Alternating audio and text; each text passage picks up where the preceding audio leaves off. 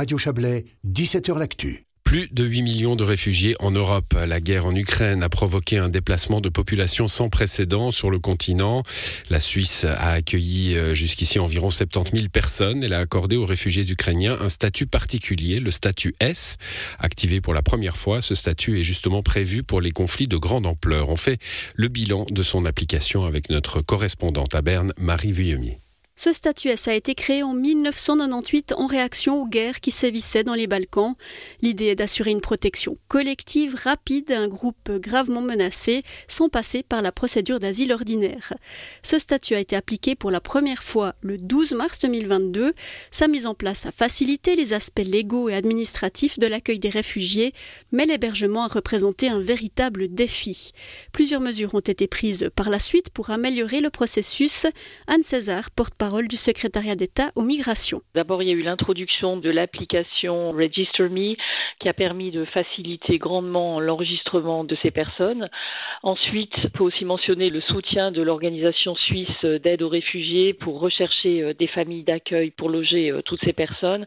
Le Conseil fédéral a décidé euh, rapidement d'octroyer une aide supplémentaire pour permettre aux ressortissants ukrainiens d'apprendre la langue du canton dans lequel ils résidaient. On a aussi à nouveau respecté mieux la répartition cantonale après un premier afflux euh, qui s'était fait euh, un petit peu dans tous les cantons. Enfin, il faut aussi mentionner la convocation du SONAS, euh, qui est en fait l'organe stratégique de crise en matière d'asile, qui a été convoqué pour la première fois de son histoire.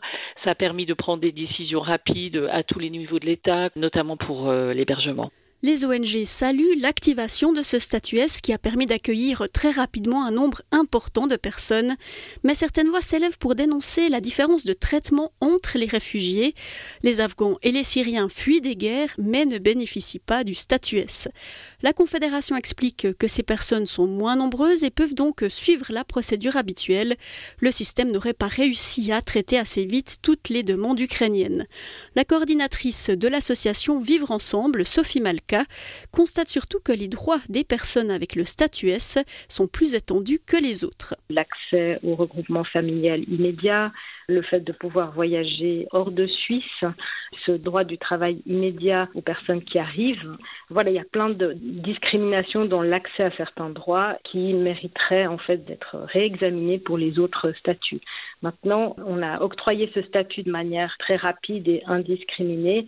Il est aussi précaire sa levée pourrait être indiscriminée sans justement d'examen au cas par cas des vulnérabilités ou des motifs d'asile avec la question euh, est-ce que ces personnes euh, ont un réseau social euh, au retour en Ukraine? Est-ce que son dernier lieu de résidence, il existe encore? Est-ce qu'il est encore en main ukrainienne donc les questions qui se sont posées lors de la levée de la protection des Bosniaques ou des Kosovars va se poser également pour les personnes qui sont venues en Suisse depuis l'Ukraine. L'activation du statut S a été prolongée jusqu'en mars 2024 par le Conseil fédéral, mais le gouvernement rappelle que ce statut a été conçu dans l'optique d'un retour au pays.